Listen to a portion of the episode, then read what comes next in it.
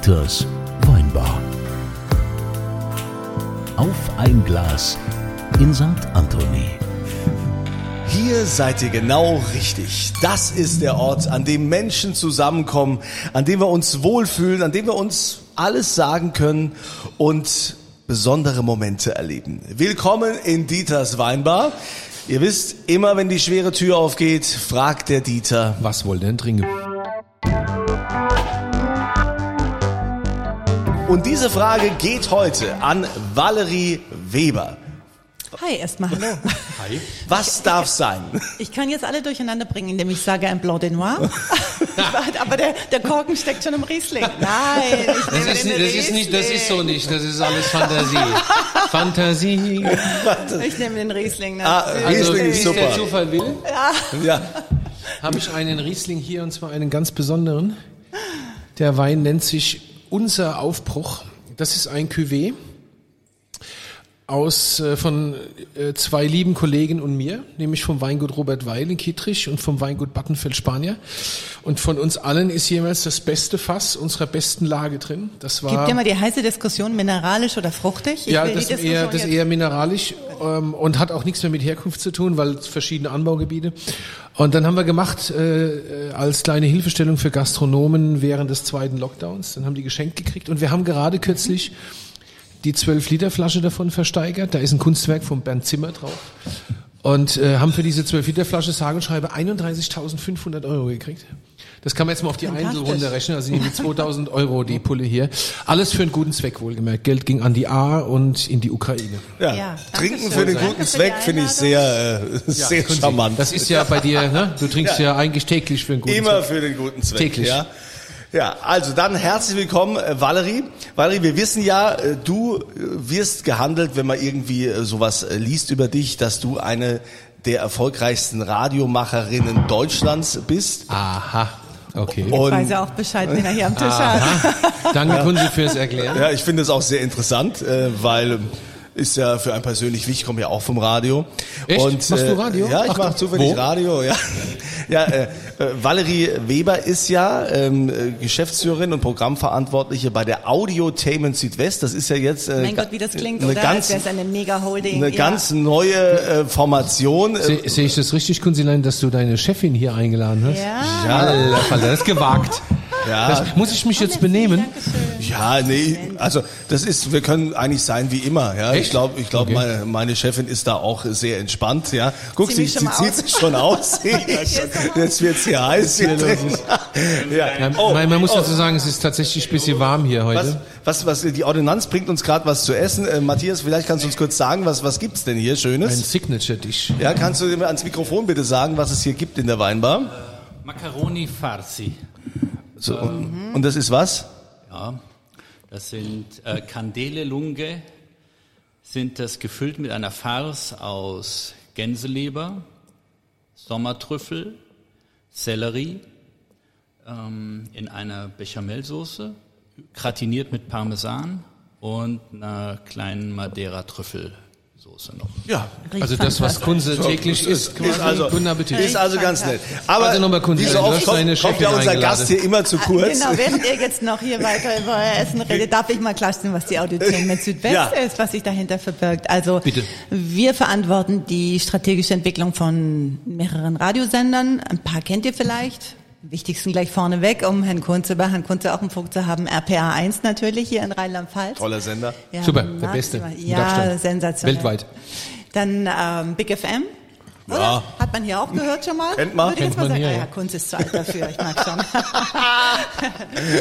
und äh, dann noch äh, Radio Regenbogen und noch noch Station Regenbogen 2. Aha. Groß, äh, Großsender, Radiosender-Konglomerat. Ja, also wir versuchen natürlich, also jeder Sender lebt seine Marke, lebt sein Sendegebiet, seine Hörer, aber Dinge sozusagen, die man vielleicht nicht alle extra machen muss, Buchhaltung oder so, werdet ihr ja auch haben, der, dass man sagt, komm, das kann doch jemand zusammen machen. Jetzt höre ich ja immer, obwohl ich ja immer Radio höre im Auto, höre ich ja immer, das Radio sei tot. Und Ja, hätte keine ach ja. Zukunft. Also fangen wir gleich mal vorne an. Also sprich im Grunde genommen, der, der Kunde ist potenzieller Arbeitsloser, Arbeitssuchende. War schon immer. Ja, aber na, ernsthaft jetzt, äh, was wa- ist das gnadenlos übertrieben oder Ist da was Wahres dran? Wie sieht's denn aus um die Zukunft? Wie ist es denn um die Zukunft des Radios bestellt? Ja, ich schaue hier gerade in meinen Mails, weil tatsächlich ähm, wir in diesen Tagen äh, die ganz aktuelle Reichweitenanalyse jetzt veröffentlicht wird. Und ähm, Radio ist immer noch das absolut größte Massenmedium, ich würde mal sagen fast das einzige wahrscheinlich, was wir in dieser Form noch in Deutschland haben. Weit über 70 Prozent schalten täglich das Radio ein und ich würde mal sagen, insofern ist noch weit davon entfernt, dass was tot ist. Aber was natürlich dran ist, ist, dass die Entwicklung, ob Radio oder Fernsehen, egal, ihr habt ja ähm, Ihr redet ja auch immer wieder über Medien und auch die Diskussion, dass auch gerade beim letzten Mal, glaube ich, mit Olaf Fiebig, habt ihr lange über die Entwicklung beim, beim Fernsehen gesprochen, dass das Thema Fernsehen live zu gucken äh, immer mehr ab, ja, ähm, sich immer mehr ähm, abwechselt, ich sage jetzt mal abwechseln, weil das ist nicht gleich mhm. so eine radikale Entscheidung, ähm, mit On Demand, also sprich mhm. mit in dem Moment, wo ich Lust habe, eine Sendung zu sehen. Dann schaltet man äh, es digital ein, nämlich dann, wenn man möchte. Das ist beim Radio ein bisschen anders, weil es beim Radio ja meistens gar nicht nur um eine spezielle Sendung geht, sondern du schaltest ja das Radio oft ein, um eine Stimmung im Raum zu haben. Genau. Also und um diese Stimmung im Raum zu haben, das ja dafür schaltest du das Live-Radio ein. Deswegen ist es ein bisschen anders die Entwicklung. Ich glaube, deswegen hält sich Radio auch sehr viel länger als jetzt Fernsehen, wo an sich ja viel vorproduziert ist. Fernsehen ist ja nicht so viel live und dann ist schon egal, ob du die Sendung, sag ich mal, um 18 Uhr, um 19 Uhr oder um 21 Uhr anguckst, wenn sie eh um 16 Uhr vorproduziert, vorproduziert wurde oder sieben Monate vorher. Ich, ich glaube, ich habe keine Ahnung von sowas, weil ich Landwirt bin, aber ich glaube, beim, beim Radio ist das Lineare doch auch total egal, oder? Ich meine, wo, wann, gibt es Studien, wann und wo die Leute am meisten Radio hören? Wahrscheinlich im Auto, oder? Das glauben alle, nein. Äh, tatsächlich zu Hause. Äh, und Echt? Bei, mh, tatsächlich zu Hause und bei der Arbeit. Also ich beschreibe das immer gerne so. Ähm, Kunze ist Experte fürs Schlafzimmer und fürs Badezimmer. das ist wie im richtigen Leben. Eins ja? davon würde ich unterschreiben. Das wird die, das wird die Frage heute. Für was ist Kunze Spezialist? Dafür hat er tatsächlich, damit hat er ja tatsächlich begonnen und hat äh, sozusagen alle im Schlafzimmer erstmal aus den Betten geholt, dann ins Badezimmer, dann sag ich mal, hast du natürlich eine gewisse Atmosphäre, du weißt selber, wie das ist im Badezimmer, dann geht da die, die Dusche und da der Wasserhahn und so. Und dann kommt ein sehr sensibles Thema bei der Arbeit wo er jetzt moderiert. Und das ist sehr, sehr sensibel, Stimmt, weil sich das in der Pandemie gerade ja, äh, extrem wechselt. Viele Leute sind ja gar nicht mehr zusammen, alle in der Arztpraxis und es läuft auch gar nicht mehr über die großen Lautsprecher. Und da ändert sich gerade viel in der Mediennutzung. Aber das ist die, die dritte größte Stelle, wo ähm, Radio gehört wird bei der bei, Arbeit. Bei uns läuft tatsächlich hier auch im Weingut den ganzen Tag das Radio. Entweder läuft, äh, wenn wenn die Kenny, Marken wenn, müssen wir nicht nennen. Nee? Nein. Ich sag's trotzdem. Doch, entweder doch, entweder entweder also, nee nee entweder macht okay. Kenny macht Kenny Radio Bob an. Mm, okay. Ja, also doch ein kleiner Rockfan. Ja ja. Schon, Kenny, macht, Kenny macht Radio Bob an ja, oder ich mach Harmonie äh, plus irgendwas an oder RPR 1. Das sind die drei Sender, die hier bei uns laufen, ja. Aber was ich ja mal spannend finde, wir hatten ja, wir hatten ja letztens, ähm, wie du schon sagst, äh, die, die Ulla Fiebig da, die neue Landesdirektorin vom Südwestrundfunk. Ja, nette Kollegin. Hm? Und äh, ja. da ging es ja auch um öffentlich-rechtlich, weil die kriegen ja Gebührengelder. Beitragsgelder, bitte Beitrag, so heißt es ja mittlerweile. Ja. Der Beitragsservice, auch mhm. so. Ne? GEZ ist nicht mehr so ein Beitragsservice. Und das haben ja die Privaten nicht. Ja, also was was ist eigentlich so so der Unterschied zwischen dem öffentlich-rechtlichen und dem Privaten? Weil weil du hast ja auch schon äh, für den WDR erfolgreich lange Zeit gearbeitet. Also du kennst ja beide Seiten. Ja, acht Jahre ARD. Äh, da lernt man auch den Unterschied zwischen äh, Zwangsgebühren und, Zwangsgebühren und, und Beiträgen. Nein, nein, das finde ich schon nicht. Geprimed? ja, da muss man sich natürlich die ganze Zeit äh, wehren, aber es geht natürlich nicht, dass ähm, wenn nur die Radios gemacht werden würden, für die Beiträge bezahlt werden würden von der Mehrheit, dann würden die öffentlich-rechtlichen exakt das gleiche Programm machen wie die privaten. Denn die privaten richten sich ja danach, was sie wissen, glauben, vermuten, in der Marktforschung sehen, was sind die beliebtesten Radioprogramme. Und das versuchen ja Private aus wirtschaftlichen, monetären Gründen auf den Markt zu bringen. Ein Kulturprogramm wie SWR 2 da würde es einfach zu wenig Menschen geben, die sagen, ja, wahnsinnig äh, gerne zahle ich dafür auch Beiträge und für die Orchester auch. Aber es ist eben auch für eine kleinere Gruppe von Menschen ein sehr teures Programm zu machen, das ist der Vorzug im öffentlich-rechtlichen Rundfunk. Das kann, ich, kann, sich jetzt ein Privatsender nicht erlauben. Ich sage mal, das Revolutionärste, du hast es gerade gesagt, äh, war, dass äh, eine Zeit lang die Sender gesagt haben, jetzt machen wir mal Rock. Das ist auch schon Nische. Es wird jetzt mhm. immer weniger zur Nische, weil mhm. die Boomer, die Rock mhm. gehört haben, jetzt in dem Alter sind, äh, dass sie doch die Mehrheit langsam stellen. Aber das war, aber Anfang war Schlager und Rock, das war ja. so eine Nische, die man sich erlaubt hat. Aber da war man gerade noch so an der Nähe der Mehrheit. Aber sagt man rein Jazzwelle, wird man sich, die nur in Rheinland-Pfalz sendet, das wird man einfach nicht bezahlen können. Und das kann der öffentlich-rechtliche Rundfunk, bezahlt das eben aus der Gemeinschaft, dass es das auch gibt. Und das ist ja auch gut so, muss ich sagen. Ich finde es gut. Das ist ein Auftrag, das ist wichtig, genau. das gehört dazu. Dafür zahle ich auch gerne diese GEZ, was immer sie ist, Gebühr, Beitrag, spielt keine Rolle. Beitrag. Ich zahle es einfach und gut ist, ja. Also ich bin ein großer Fan, muss ich wirklich sagen, vom, vom dualen System. Ich glaube, es gibt kein besseres Rundfunksystem auf der Welt als in Deutschland, weil wir eben beides haben. Und für mich ist es auch ein total sportlicher Wettkampf. Also hm. ich, äh, ich glaube, wir challengen uns gut. Und äh, dadurch werden wir beide Seiten werden besser. Aber also, es ist ja schon ein, ein ungerechtes Verhältnis. Ne? Ich meine, es ist ja oftmals so, dass diese öffentlichen Sender auch äh, ähnliche Inhalte haben wie die privaten und die kassieren dann quasi den Beitrag und kassieren noch die Werbung. Das muss man ja auch äh, schon mal, schon mal so sagen. Ja, ich weiß, es ist jetzt hochpolitisch, äh, in welche Richtung du mich da treibst, aber ich kann, jeder kennt meine Position zu dem Thema und die ändert sich auch nicht. Ähm, da ich Werbung auch im Programm sehr mag, weil ich finde, hinter Werbung stecken Kunden und steckt ja meist der Mittelstand einer Region. Und das ist etwas sehr Vitales. Und ich finde manchmal Werbeblöcke unheimlich, äh, wenn sie nicht nur nationale Kunden sind, sondern eben auch regionale, sprechen sie Bände über die Region. Stimmt. Und sie sind auch total verwurzelt. Deswegen ist Werbung nichts Schlechtes.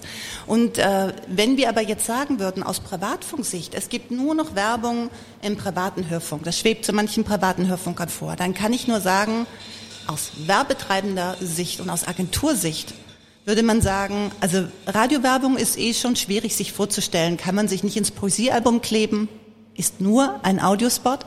Ähm, es ist sehr schwierig, Radiowerbung zu verkaufen, weil Agenturmenschen meistens printorientiert sind, also visuelle Menschen sind. Und es wird noch viel schwieriger, wenn man der Branche erklären würde, also der Wirtschaft, nee, das könnt ihr nicht aussuchen. Also SWR 3 ja. dürft ihr nicht buchen. Ihr dürft nur RPA buchen. Dann würde ich auch sagen, lasst uns doch die Herausforderung annehmen. Wir machen einfach das bessere Programm und dann wird bei uns auch gebucht. Äh, ex exakt, vielen Dank. Genau das wollte ich nämlich auch unserem Kunzilein gerade mal ins, ins Pösi, ja, ins Poesiealbum schreiben. Ja hier auch. Weil der, der, der Kunze ist dann doch so ein bisschen sowjetorientiert, wenn es um sowas oh geht. Gott. Ich würde auch sagen, sei einfach so fürchterlich gut und so exzellent, genau, das dass du, dass du deine Werbekunden generierst und gut ist. Und dann ist das völlig egal, ob irgendein anderer Gebühr 远。Was weiß ich, und Werbung kriegt, wenn du gut genug bist. Exzellenz ist das Thema Kunzilein. Das ist dann das mit den Inhalten und ja, so. Ja, ich verstehe schon. Ja, es ist schon klar, Dieter, da geht's wieder los. Aber es ist natürlich, also da muss ich, ja. muss ich ihn jetzt kurz in Schutz nehmen. Nein. Ähm, äh, bei einer Stelle, wir haben jetzt, wir steuern Danke. ja auf eine große Krise zu und da wir eben gar keinen doppelten Boden haben, sondern tatsächlich rein davon abhängig sind, wie viele Spots in der Stunde gebucht werden, gibt es zwei Phänomene. Wir hängen komplett davon ab. Also das heißt, im Moment haben wir ein Problem, dass die Möbler und die Automobilindustrie gerade nichts mehr verkaufen können, weil sie zu viel, also sie kommen mit der Lieferung gar nicht hinterher. Wer gerade ein Sofa bestellt ja. oder ein Bett, weiß, wie lange er wartet. Das heißt, ja. die schalten weniger Werbung. Das trifft die Privatsender sehr. Wir suchen natürlich, gibt es ganz viele neue Kundenbranchen äh, auch. Winzer, aber im Moment, so wie das Geld bei allen ein bisschen vorsichtig am Geldbeutel steckt, steckt es auch bei den Kunden. Und dann hast du kein Auffangbecken und du willst ja auch tolle Mitarbeiter bezahlen. Und ja, einer sitzt ja schon am Tisch, der sagt, ja, ja deswegen kommen wir, jetzt nicht, kommen, wir, kommen wir jetzt nicht. Kriegt der Geld? Kriegst du Geld für das, was du da machst? Sondern er will trotzdem oh Geld. Oh du kriegst Geld für das, was du da machst? Ja, so ein bisschen nur. Okay. ähm, ja, ja, nee, äh, klar, verstehe ich, ist eine schwierige Zeit. Und, ähm, und gibt noch Klar. ein anderes Argument, das was ich vorhin schon angesprochen habe. Äh, das ist leider tatsächlich, aber das Leben ist halt nicht immer gerecht. Ähm, die, die Agenturen kaprizieren sich sehr auf 14 bis 59 Jahre. Manchmal sogar 14 bis 49, manchmal sogar nur 30 bis 49, weil sie sagen, die haben viel Geld und sind aber auch noch offen, was ihre, ihr, ihr Marken Bildungsprozess angeht. Am liebsten buchen sie ganz junge. Ich fühle mich ein bisschen diskriminiert. Ja, ich kann dir aber sagen, woran das läuft. Ich hatte, wir waren früher, hatte ich, war ich bei Schlagerprogrammen, damit bist du in der Regel der erfolgreichste Sender. Schlagerprogramme vor 10, 15 Jahren, SWR 4 als Beispiel, mhm. sensationell, liebes, nettes Programm für sensationell, großartige Menschen. Du verkaufst keine Werbung, weil die Agenturen sagen, die sind entschieden, was sie mögen und was nicht. Und die ändern nicht mehr ihre Meinung. Während ein 17-Jähriger sagt, okay, Körperlotion, wenn ich sie nehme, ich nehme jede x-beliebige, nur nicht die meiner Eltern. Ja, ja. Also Das sind stimmt, sie die ja. perfekten Opfer Mhm, das stimmt, für ja. Werbung. Und, Ja. ähm, und deswegen hast du so einen Hang dazu, dass die Privatsender immer ein bisschen jünger sind, Mhm. als in der Regel die öffentlich-rechtlichen sein können. Aber nochmal zurück, wir wollen ja also auch immer die Menschen vorstellen, ne, die hier bei uns in, in der? Weinbar sind. Ja, ich meine in dem Fall dich, Valerie Weber. Nämlich, ähm, du hast ja, wie gesagt, einen hohen Stellenwert in der Branche. Dein Name ist, ähm, das ist schon ein Pfund. Wie bist du denn zu diesem Erfolg gekommen? Was hat dich denn so erfolgreich gemacht oder was ist dein Erfolgsrezept? Es war ja damals, äh, soweit ich informiert bin, bei, bei Antenne Bayern, wo, wo du da richtig durchgestartet bist. Ja, ähm, Waren es andere Zeiten? Hattest du einfach nein. nur Glück oder gehört auch Können dazu? ähm, ja, ist eine schwierige Frage, das jetzt so äh, pauschal zu beantworten, aber ich glaube, vielleicht hat es wirklich mit meiner Ausbildung zu tun. Ich komme eigentlich ähm, aus dem Kulturbereich, ich habe Theater studiert. Wenn du Schauspiel ausstudierst, dann lernst du sehr schnell Rollenwechsel. Und ich glaube, eine Sache, die äh, mich immer fasziniert hat, war, da gibt es das Publikum und dann gibt es denjenigen auf der Bühne, der performt. Und die Frage ist, wie matcht das zusammen und wie kommt das entsprechend an, was derjenige zeigen will. Und ich glaube schon, dass ich eine Gabe habe. Ich glaube, heute nennt man das Empathie. Vor 20 Jahren, glaube ich, gab es das Wort noch nicht. Aber Nee, das ist relativ modern. Aber ich finde es schön, ich mag das. also ich, du weißt, dass man sich so reinversetzen kann in das Publikum. Und zwar wirklich in das Publikum in der Region, wo ich bin. Also ich lege immer großen Wert darauf, da wo ich bin, lebe ich auch. Ich gehe dort essen, ich gehe auf die Feste. Das ist das Erste, was Das ich heißt, gemacht du habe wohnst hier. jetzt in Ludwigshafen. Ja, ich wohne Da tatsächlich ich an der. Grenze. Also ich wohne in Mannheim, Ludwigshafen und, und ähm, Ah, okay. fahre mit dem Fahrrad äh, immer Also du wohnst her. in Mannheim. Ja, ja, ja. Ich hätte mich, hätte mich echt gewundert, wenn einer freiwillig in Ludwigshafen wohnt. Nee, ja, aktuell, aber, gut, aber ich sage jetzt mal alles in Richtung. Naja, also Ja, ich ja. finde es das super schön und ich meine Wochenende verbringe ich, ja, genau, klar. verbringe ich. äh, Was hat äh, Chaco Habekost gesungen? Äh, wenn hinter der Hart das Meer beginnen würde, wäre Rheinland-Pfalz das Paradies. Also, ja, da, der ist witzig, dieser äh, Chaco-Ding. Ja, ich mag, ich mag die regionale Comedy-Szene Mhm. hier sehr und äh, da versteht man auch den Humor der Menschen. Aber um zurückzukommen, ich Dieter ich, schweift gern ab, deshalb. Nein, nein, ja. ich Ja, ja. auch, ich auch. Äh, total wir beide zusammen finden Ja. hier nicht mehr zur Tür. Ja, äh, ja. Aber ich, ich ähm, und ich, ich glaube, dass ich kann sehr schnell die Position wechseln. Und das, das macht selbst die Menschen, mit denen ich eng zusammenarbeite, wahnsinnig, weil wir schreiben sozusagen ein, ich nenne das mal einen Trailer zusammen, ja. Wir haben jetzt zum Beispiel neue Nachrichten. Und dann sitze ich da und dann schreiben wir einen Nachrichtentrailer. Was ist das Neue an diesen neuen Nachrichten, die wir jetzt bei RPR an den Start bringen werden, übrigens in diesen Tagen? Und dann sitze ich da und schreibe das und versuche das sozusagen dem Publikum zu erklären. Dann sitzen wir mit den Kollegen und dann sitzen wir dann, schreiben wir Texte und dann, okay, dann liest das, vor- dann, dann wird das produziert, dann höre ich das, sage ich, was ist denn das für ein schleimiges Getue? Was, was soll denn das werden? Und dann sagt er, aber das ist doch Ihr Text. Ja, Und dann sage ich, ja, das klingt ja wie Marketing. also das geht ja gar Genau. nicht. Also, und Das finde ich aber und dann schön. Verzweifeln ist ganz viele gute- Leute an mir, weil sie dann immer sagen, ja, aber Sie haben es doch gestern selber Ja. gesagt. Sag ich, Ja. das war falsch. Also ich meine, das finde find ich aber total sympathisch, das kenne ich, so geht's mir auch. Da drehen die hier auch alle immer am Rad, wenn ich sage, das ist, was ist das für ein Scheiß? Und dann sagt einer, das von dir, sag ich, ist scheiße. Genau, aber das musst du, ich glaube, und deswegen Ja. will ich nur sagen, du musst zu dir selber immer wieder auch die kritische Distanz Ja, bewahren, das dass gut, du ja. morgen noch die bessere Version von dir, von gestern bist. Und, und ja, das ist, glaube ich, so. Deswegen mach ich immer weiter und stell immer, ich stelle immer die Zustände in Frage und ich stelle mich mit in Frage. Aber ich glaube, die Zustände in Frage zu stellen, das ist an sich so ein Erfolgsrezept, egal in welcher Branche man ist. Immer das, Ja, das was gerade wert, in Frage zu stellen. Ja. ja, vor allen Dingen dann, wenn du äh, quasi super erfolgreich bist und einen riesen Höhenflug hast, ich glaube, dann musst du, genau dann musst du anfangen, dich zu hinterfragen. Jetzt habe ich mal, Ja. äh, achso, nee, Kunst, Nee, unterbreche ich dich? Nee, ich wollte noch zum Werdegang noch mal was, so, was ja, ja, fragen. mach ich meine, du hast ja jetzt äh, lange, du warst ja jetzt lange beim, beim, bei den öffentlich-rechtlichen, beim, beim WDR. Und eigentlich ist das ja da, wie sagt man so, eine sichere Bank. Da ist man dann lang ne, und kann da auch lange aushalten und bleiben. Ja. Wa warum bist du dann, hast du den Schritt gemacht, jetzt zurück zu den Privaten? Ich gehe immer dahin, wo es weh tut. Ah ja, hast du so eine Ader. Ja. Ja, also ich würde sagen, beruflich bin ich Borderliner. Und äh, Also ich, ich, ich glaube, Tom Boro wird mir äh, das verzeihen, dass ich das hier erzähle, aber als er mich äh, angerufen hat damals, also das war vor acht Jahren, ich war acht Jahre beim WDR, also jetzt ist es gleich bald neun, ähm, hat er zu mir gesagt, ich muss Ihnen das ganz klar sagen, das ist noch nicht bekannt, aber bevor Sie kommen, sollten Sie das wissen, wir müssen dramatisch sparen. Ich habe hier mal irgendwie, also wir müssen dramatisch sparen. Wir haben seit neun Jahren keine Beitrags Beitragserhöhung bekommen. Das war ja immer bei 17,50. Über neun Jahre, alles wurde teurer. Entsprechend mussten die sparen. Und die haben gesagt, wir müssen so viel sparen. Ich schätze jetzt mal, wir müssen 50 Millionen oder sowas sparen im Jahr.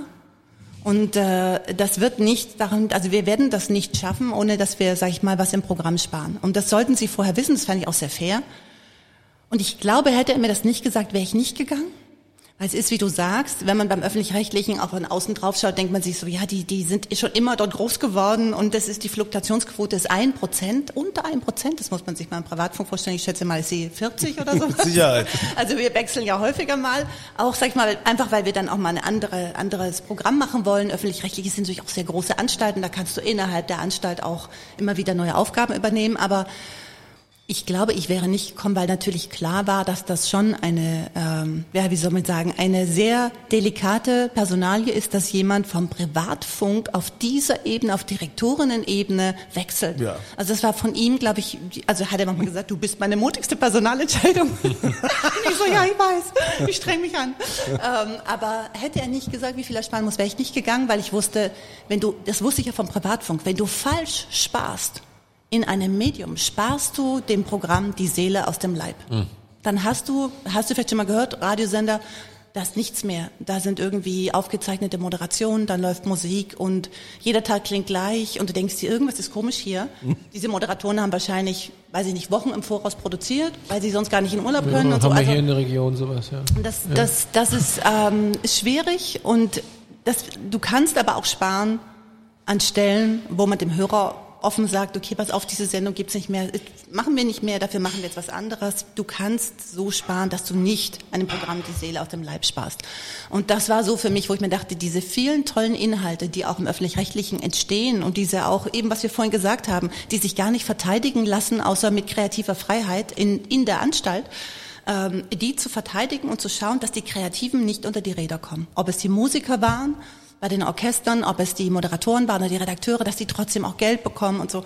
Ähm, das war das, was ich meinte. Wenn es wo weh tut, dann, dann fühle ich die Challenge.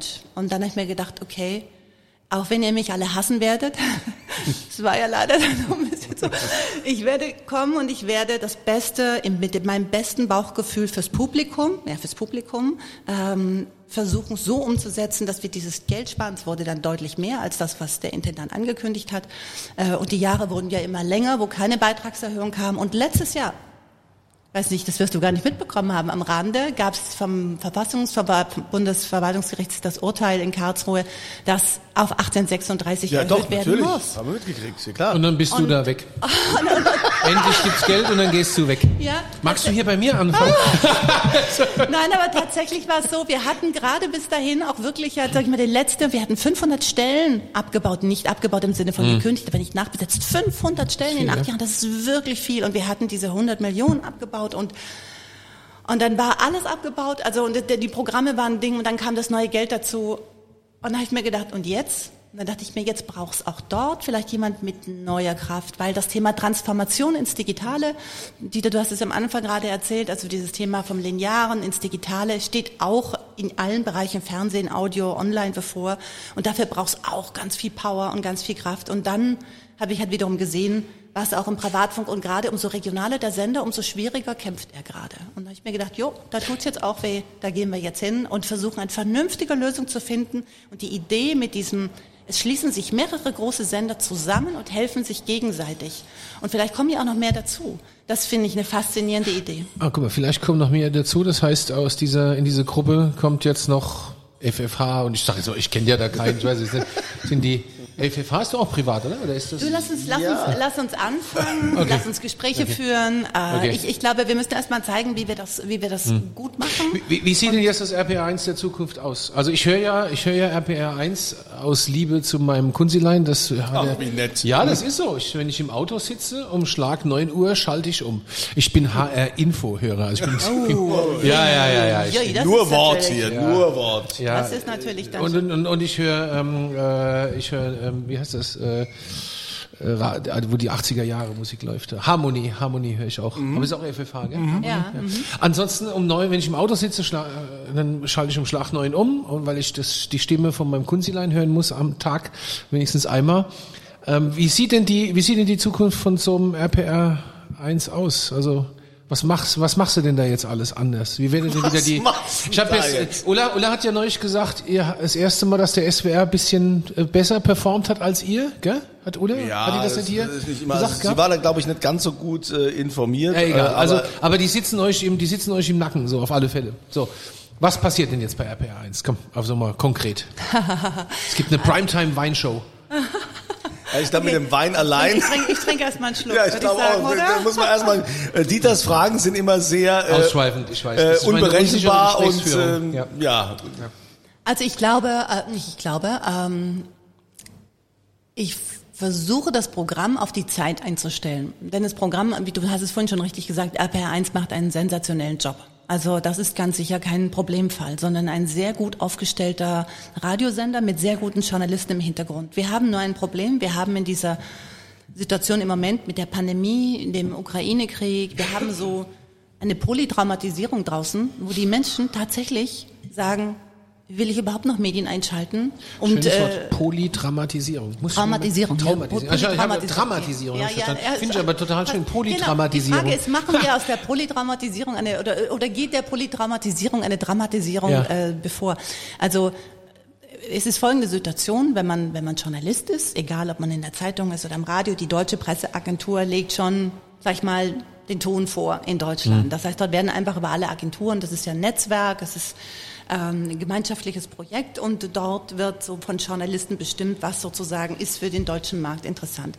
Und du hast automatisch immer sehr viele negative Nachrichten. Nachrichten sind per se, also das liegt jetzt nicht nur an der DPA, ähm, wenn du da, da mal reinschaust und durchgehst, denkst du dir, mein Gott, also neben dem Ukraine-Krieg, neben dem, also jetzt in Amerika gibt es nicht den nächsten Amokläufer und dann das, also es sind ja immer negative Nachrichten. Du findest ja kaum mal was Konstruktives, Positives und du findest sofort, wenn jemand hier aus, äh, aus Rheinland-Pfalz äh, 200 Mitarbeiter abbaut, aber du wirst wahrscheinlich es nicht über die Agenturen lesen, dass jemand 200 Mitarbeiter einstellt. Klar. So, und Ist was auch keine Nachricht. Genau, und ich glaube, dass wir in dieser Situation aber eine besondere Verantwortung haben als landesweiter Sender, um den Menschen auf der einen Seite die Hintergründe zu geben, was auf der Welt los ist, und zwar in dem Maß, wie sie es ertragen, und auf der anderen Seite ihnen zu sagen, das ist nicht alles, was auf der Welt passiert. Wir haben jetzt nicht nur einen Amokläufer, wir haben nicht die nächste Omikron-Variante und wir haben nicht nur das, sondern es gibt in dieser Situation eine hoffnungsvolle Idee von einem Mittelständler, der das und das und das Also macht. überspitzt werdet ihr zum gute Laune-Sender. Nein, es ist genau das Auch nicht? Das, nee, das, oh Gottes Willen, das verbitte ich mir wirklich. Oh, ja, da, ja, bin mal. ich, da bin ich mega sensibel. Gute Laune-Sender, das kann ich gar nicht hören, weil das geht an den Menschen völlig vorbei. Und das ist auch so eine Ignoranz, zu glauben, das ist dann gleich gute Laune. Die Menschen draußen sind doch nicht bescheuert und wollen den ganzen Tag gute Laune. Aber wenn du sie alle fünf Minuten macht es pling, kling, geht auf deinem Handy eine Pushmeldung, der ist tot, der ist gestorben, in Japan ist noch der erschossen worden und hier ist wieder ein Massaker. Wie willst du das den ganzen Tag ertragen und dann noch deinen Job machen, deinen Kindern ein guter Vater sein oder eine gute Mutter, noch Hausaufgaben machen, motiviert einkaufen und kochen oder sonst irgendwas tun mit deiner Arbeit? Und ich glaube, Ansatz, ja. ich glaube, dass wir da schon die Verantwortung haben, dieses Maß an, was ist zumutbar, wie weit, wie oft, wie viel Nachrichten erträgt man am Tag, wie lange, wie ausführlich. Ähm, wir sind da wirklich im Hintergrund den ganzen Sommer jetzt schon am Ausmessen und gegenseitig diskutieren mit den Nachrichtenredakteuren. Am, wir üben neue Nachrichtenkonzepte und wir werden jetzt an den Start gehen mit einem ganz neuen Nachrichtenkonzept wo wir den Schwerpunkt leben, neben der nationalen, internationalen Berichterstattung. Wir werden um das Doppelte die Nachrichten ausbauen an den Stellen, wo wir die Nachrichten morgens, wo wir glauben, das Informationsbedürfnis ist auch sehr hoch, gerade morgens. Ähm, und werden dann noch mit den äh, Rheinland-Pfalz-Reportern aber auch das Land abbilden, weil sonst geht das alles komplett unter, was hier bei dir vor der Haustür passiert. Aber dann geht ihr ja schon weit. Ich meine, wenn, wenn Ja. ihr euch überlegt, wie viele Nachrichten erträgt man, da geht's ja, da geht's ja richtig ans Eingemachte. Also da seid ihr ja, da macht ihr euch ja im Grunde genommen einen gesell gesamtgesellschaftlichen Gedanken. Nicht nur, was senden wir jetzt und was senden wir nicht, sondern da geht's ja um, um den Zeitgeist schlechthin. Es geht um die Frage auch, wie viel, ja, zum, wie viel Zumutbarkeit zu welchen Themen. Und es geht aber auch um die Frage, ob die Marke, ich sag mal, gerade wieder ein ganz aktueller Artikel in diesem Zusammenhang erschienen, den, den wir diskutieren. Wie viel Trost kann man von Marken erwarten? Und Trost finde ich ist ein starkes Wort. Aber es, ich finde, Trost ist eben nicht gute Laune-Sender. Deswegen bin ich so sensibel, weil wir sind Hm. Ja, so ja, so mitten gut. in der Diskussion. Ja. Das kommt ja auch Klar. intern. Was, ja, wollen Sie jetzt gute Laune-Programme? Ich so, um Gottes Willen. Ich möchte, dass wir die Nachrichten, ich will zum Beispiel nicht, pass auf, ich will zum Beispiel nicht, dass wir zwischen drei Songs, wo du gerade harmlos vor dich hinpfeifst, wir sagen, und jetzt noch ein Ukraine-Beitrag.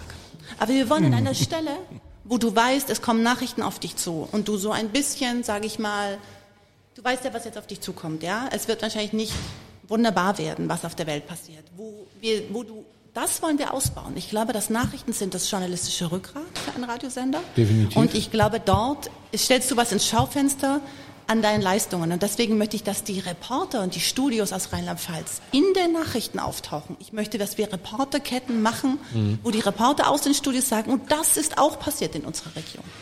Jetzt leben wir ja in einer Zeit, die, ja, das ist der falsche Anfang, jetzt leben wir in einer Zeit, das Internet hat alles revolutioniert. Alles ist zu jeder Zeit an jedem Ort der Welt abrufbar. Egal was passiert. Ob in China der Sack Reis umfällt oder äh, weiß der Geier irgendeine Amok läuft, es gibt in der Regel noch ein Video darüber. Wie, wie, wie filtert man sowas? Also wenn ich jetzt sage, okay, ich will, was ist erträglich, wie viel Trost gebe ich, wie filter ich denn sowas? Also das stelle ich mir total schwierig vor. Ja, zum Beispiel um diese Frage der Berechenbarkeit, äh, wann ich dir was zumute. Also diese Geschichte zu sagen, wir muten sehr viel zu, aber an einer Stelle, wo du dich darauf vorbereiten kannst, nicht irgendwo zwischendrin, zwischen zwei Songs. Aber wenn natürlich was Großes passiert, Breaking News, gehen wir immer rein, da werden unsere Nachrichtenredakteure, kannst du nicht am Stuhl halten. Aber äh, das ist das eine. Das, das zweite ist, wie filterst du das? Weißt du, das geht schon damit los, was du gerade geschildert hast. Die Erschöpfung der Menschen über den Tag, die Erschöpfung, die akustische Erschöpfung, die gab es früher nicht. Die Menschen hatten zu Hause morgens noch die größte akustischen Drabbel, weil die Kinder durcheinander gerufen haben, dann bist du ins Auto gestiegen, dann warst du erstmal in Ruhe. Und dann hast du das Radio eingeschaltet. Stimmt, ja, genau so war's, ja. Und früher hast du oftmals Leute gehört, die irgendwo an der Straße standen, dann, weißt du noch, dann haben die das Fenster runtergekurbelt und haben mal Radio laut gemacht. Wann hörst du das denn noch? Weil die Leute sind total erschöpft. Weil die haben den ganzen Tag schon bling, kling, das, Videokonferenzen, hier jemand angerufen. Es ist ja auch sehr viel Talk. Äh, Das heißt, du bist, umso länger der Tag ist, umso erschöpfter. Und ich rede mit der Musikredaktion und sage, denkt daran, dass die Menschen mit zunehmender Stunde erschöpft sind und überlegt euch in eurer Musikplanung, wie viel Singer-Songwriter-Songs, in welchen Stunden, mit welcher Ruhe gehen wir in die Stunde, muss, müssen immer gute Laune-Songs einer nach dem anderen abgefackelt werden, wenn die Leute sagen, ich kann nicht mehr, ich bin fertig. Im Moment äh, gehen mir tausend Lichter auf. Im Moment verstehe ich das erste Mal, was Radio für eine Chance haben könnte. Tatsächlich. Da habe ich mir noch nie drüber, äh, tausend Dank, habe ich Ah, mir nie drüber Gedanken total. gemacht. Naja, Radio ist, ist ja Emotion und erzeugt auch die Emotion bei dir und das äh, Ja, kommt aber, darauf an, wenn du völlig aber ich sehe gerade ganz neue bist. Dimensionen, ja.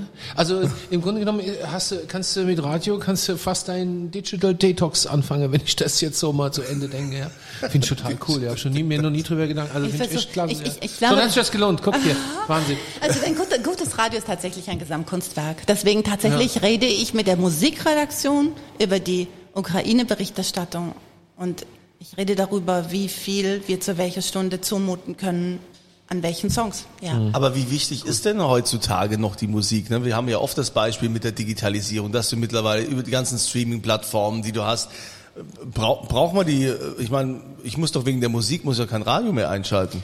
Ja, da, gut, da gibt's ja ganz klar. Um das mal so ketzerisch zu sagen. Nein, da gibt's ganz klare Studien. Das war früher ganz eindeutig. 70 Prozent haben Radio nur eingeschaltet für die Musik und sonst für gar nichts. Dann kamen immer Nachrichten, das kommt immer, das ist natürlich auch soziale Erwünschtheit. Dann kommen aber sofort die Moderatoren. Was du vorhin gesagt hast, du willst die Stimme von deinem Lieblingsmoderator hören. Das ist wirklich tatsächlich für viele zu sagen, die Musik ist vielleicht gar nicht immer das Beste, aber der Typ ist cool oder sie ist cool oder ich möchte sie gerne hören, sie gibt mir ja. irgendwas, so als Mensch. Ich glaube, das ist mindestens Platz drei, wenn nicht sogar Platz zwei. Aber es ist nach wie vor so, es, ähm, die Musik ist nicht mehr das Wichtigste, also ist noch zu den, zählt zu den wichtigsten Top drei, aber es ist eben jetzt gleich auf. Der Moderator ist genauso wichtig wie die Musik. Und das Thema Information, regionale Berichterstattung ist auch fast genauso wichtig. Das heißt ja nicht, dass du ein Drittel der Stunde regionale Information hören willst. Aber wenn es um die Wichtigkeiten geht, ist es so, dass die Leute vor allem so, wenn sie jünger sind, sagen, wenn ich nur Musik hören will, dann höre ich, ich gehe ich äh, zu YouTube oder äh, streame irgendwas. Das heißt, Radio einzuschalten ist ja schon ein bewusster Akt. Ähm, und insofern ändern sich dort sozusagen die Einschaltimpulse etwas, weil Musik ist immer noch wahnsinnig wichtig. Die Frage ist, die mich umtreibt, und jetzt sind wir wieder so bei dem Thema, was ist das Unique in der Musik, was passieren müsste, dass du auch wieder wegen der Musik einschaltest? Ich mache mal ein Beispiel Big FM. Big FM lädt abends live DJs ein und sagt, Du legst live wie, in eine, wie im Club, ja, legst du auf und machst deinen Mix und der ist unique, der ist dann weg. Der ist ja. weg. Gibt's nicht mehr. Ist in diesem Moment passiert und wenn du dich irgendwo vertippst, ist es halt so. Also das ist so, dass Musik auch zu einer Live-Erfahrung wird mit einem Menschen, nämlich einem DJ, wo man mhm. sagt, wow, der legt sonst nur in dem Club auf und heute legt er live im Radio auf. Und sowas ähm, RPR hat zum Beispiel einen Musikchef, der auch Musik produziert. Und als ich das gehört habe, habe ich gesagt, hey, lass uns eigene Songs machen. Und dann macht er den eigenen Song gemacht. Jetzt, also, als das, das kann das Kunstland übrigens auch wie kein zweiter, gell? Ich weiß, ja, genau. Das finde ich, auch, find ich auch großartig.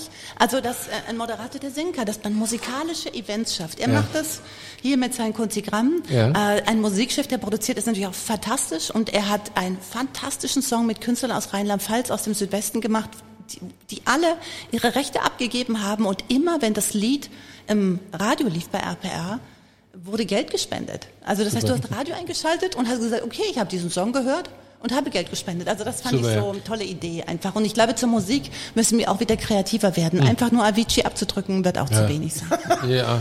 Was ist denn jetzt noch so äh, für dich am, am Ende des Tages, also nicht am Ende des Tages, aber wenn du irgendwann mal in Rente gehst oder so, was willst du noch geschafft haben? Wo du sagst, äh, das soll von mir bleiben, das will ich äh, dem Radio noch mitgegeben haben oder das soll meine Handschrift tragen. Schau, das ist die falsche Denke zu dem, was ich vorhin gesagt habe, weil ich werde nie fertig sein, weil ich ja morgen in Frage stelle, was ich gestern verbrochen habe. Ja. Also deswegen gibt es kein, es gibt nicht die, das finale Ziel. Die Antwort hätte ich jetzt auch geben können. Ja. Ja, macht ja, nichts. Wir, wir, verstehen uns. Ja. ja man man kann es ja zumindest mal gefragt haben. Ne? Ja, also, ja, wie gesagt, ja, das mit den Inhalten ja, und so. Das, das mit Inhalten, ja, das, das üben wir noch irgendwann. Aber ich finde, ich krieg äh, tatsächlich ich krieg tatsächlich gerade ein völlig anderes Bild äh, von diesem, äh, von diesem Format Radios, muss ich wirklich sagen. Also du hast es jetzt geschafft, in ein paar Minuten mir eine, mir Vision zu geben, eine, mir eine Vision mhm. zu geben, ja, und so ein paar so ein paar äh, Dinge, auf die ich mich freue, aufzuzeigen. Vielleicht, das finde ich total gut. Vielleicht Kunze ist es das, ich will möglichst viele Menschen angezündet haben. Ah, okay. Ja, also bei mir hat es funktioniert, definitiv. Mhm. Jetzt habe ich natürlich noch eine Frage, weil die haben, mussten wir ja der lieben Ulla äh, auch stellen. Ähm, war, wir sind hier in Rheinland-Pfalz, größtes äh, äh, Weinbautreibendes Bundesland Deutschlands. Was denn mit dem Wein in eurem Programm? Jetzt mal so. Also, also wo bleiben die Weinshows, die Live-Berichterstattung? Nein, keine Ahnung. Aber, noch mehr Wein Ja, ich weiß, Wein ist, äh, Wein ist ein schwierig, Wein ist auch so ein, so ein schnell erzähltes Thema, ich weiß. Aber so, ne? Also erstmal haben wir eine Sendung, aber tatsächlich, Echt? hast du da, hast du da? Warum kenne ich die nicht? Wie heißt die? Das weißt du ganz genau. Die Hör mal Weinsendung. Ah, kennst die. Du, ja. aber, hören, ne? aber, wie es ja so ist, ich stelle ja alles in Frage, was Gutes und was wir schon haben. Bin ich gerade in Diskussion, Kunze weiß das, dass wir die Sendung erweitern und neu aufstellen. Aber wir sind noch nicht fertig an dem, was da rein gehört, sondern wir müssen uns da zusammensetzen, was, weil das Thema Genuss und Rheinland-Pfalz, das, das ist, zusammen, ja. das ist so ein großes ja. Thema, dass es auch nicht nur Wein ist. Es ist auch ja. das Thema Geselligkeit. Wir sind zusammen. Die ganze Vitalität von Rheinland-Pfalz liegt in diesem, also die ja. ganze, ich finde sehr viel davon. Und deswegen möchte ich es nicht nur auf Wein äh, reduzieren und auch nicht auf eine Stunde. Ich suche gerade nach einer längeren Sendungsshow zu einer sehr prominenten Zeit, wo wir uns dem ganzen Thema Genuss, Geselligkeit widmen können. Können wir doch, können wir gut- doch hier aus Dieters, aus Dieters Weinbar, können wir doch hier regelmäßig senden. Aber ja, damit, mit damit, kann ich, damit kann ich gut leben, weil ich glaube, es klingt sehr empathisch und das ist das Entscheidende. Macht's nur nicht zu verkopft, bitte, wenn es geht, ja? Also viele, Keine Sorge, viele, keine viele Sorge, ich halte ich halt mich, ich halt mich darauf. Keine Sorge. Viele Kunze, Journalisten Kunze, haben- Kunze ist mit drin. ich sag, Äh, wenn- viele wenn Journalisten das haben die Angewohnheit, dir wenn es um, ja, wenn du es machen. machst, ist alles gut. Aber viele Journalisten haben die Angewohnheit, wenn es um Essen und Trinken geht, es total zu verkopfen und zu verkomplizieren. Dieter, Ja. da musst du bei mir keine Sorgen machen. Barrierefreier du, ja. Genuss ist wichtig. Ja, also barrierefreier Genuss, barrierefreies Radio. Vielen Dank äh, für für Warte mal, die diese Ordonnanz Wunder- möchte was denn sagen. jetzt? Ich hoffe, es wollte ist was Sinnvolles. Ich wollte auch mal was sagen zu dem Thema. Wein ist das Umami der Deutschen. Oh, guck mal hier. Da, Wein da ist das Umami der Deutschen. Wir lassen das jetzt, da fallen mir gleich drei, ja, okay, lassen wir einfach mal so stehen. Okay. Also, vielen Schön. Dank, liebe Valerie, dass Gerne du, doch. dass du war da toll, warst, ja. dass du uns mal Super. einen kleinen Einblick in deine Arbeit gegeben hast und äh, auch deine Vision vom, vom Radio. Äh, Ich finde es toll in so einer Ja, ich, wün, ich, wün, ich wünsche dir viel Erfolg. Ich hoffe, dass, dass, dass diese ganzen... Und Spaß auf dem ja, und Spaß, ja. Ja. Weil es klingt toll. Also es klingt sehr begeistert. Also mich hast du jetzt begeistert mit deiner begeisternden Art und ich hoffe, dass das Dann hören wir uns wieder. Ich drücke die Daumen, ja. Ja, ich finde das genial, ja. Dieter macht auch Beraterverträge und so, Ja, dafür ist er ja. ich bin, ich bin Landwirt, ich bin kein Ja, Berater. das immer bin wieder. Einfacher Ja. Bauer. Also, herzlichen Dank. Oh, das Glas ist leer. Oh, oh, oh, Matthias, das müssen Glas wir ist müssen wir leer. gleich nochmal nachschenken. Ne? Herzlichen Dank, äh, Valerie Weber. Und äh, natürlich gibt ja Dieter hier immer am Ende einen aus. Äh, Dieter, was gibt's denn heute zu trinken? Was würdest du denn ausgeben? Du, ne? wir, verlosen, ähm, wir verlosen dreimal eine Flasche unser Aufbruch. Haben wir noch nie gemacht. Oh, dreimal eine Flasche. Der ist doch eigentlich gar nicht. Ja, eben, den gibt's ja nicht. Also dann. Okay, gut, ihr wisst dann Bescheid, ihr geht unterhalb des Podcasts, da ist ja der Link dann zum Gewinnspiel, ne? da gibt's dann A, B oder Das C als wichtig, ganz schnell sagen, da ist kein Link zum Gewinn. Ach so, bei, ja gut. Natürlich. Du hast recht, ja. aber Ich sehe Ja, das immer nur auf unterhalb unserer des Homepage. Podcasts. Ach, ja, Dieter. Entschuldigung. Mensch, Ja, Dieter, das kannst du mir mal natürlich machen lassen. recht. Ja, also Ja, unterhalb ja, des Podcasts ja, der Link ja, zum ja. Gewinnspiel. Und da gibt's dann folgende Frage zu beantworten. In welchen Lebensbereichen kennt sich laut Valerie Weber Kunze am besten aus? Ja, in welchen, welchen Zimmern? in welchen Zimmern im Haus? Nee, Müssen wir die Frage nochmal. In welchen, in welchen Zimmern, ich muss ganz kurz hier, wir müssen das ja richtig formulieren, in welchen Zimmern im Haus und der Wohnung Seiner Zuhörer. äh, kennt, äh, kennt sich Kunze laut Valerie Weber am besten aus. So, A, B oder C. Es gibt äh, dreimal eine Flasche. Kohlekeller. Ja, Kohle, Kohlekeller, Wohnzimmer, Werkzeugkeller. Wohnzimmer fällt raus. Also, das dann bitte hier.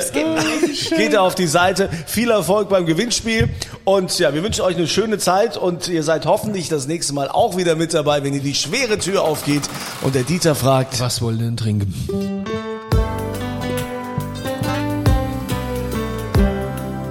Dieters Weinbar. Auf ein Glas in St. Anthony.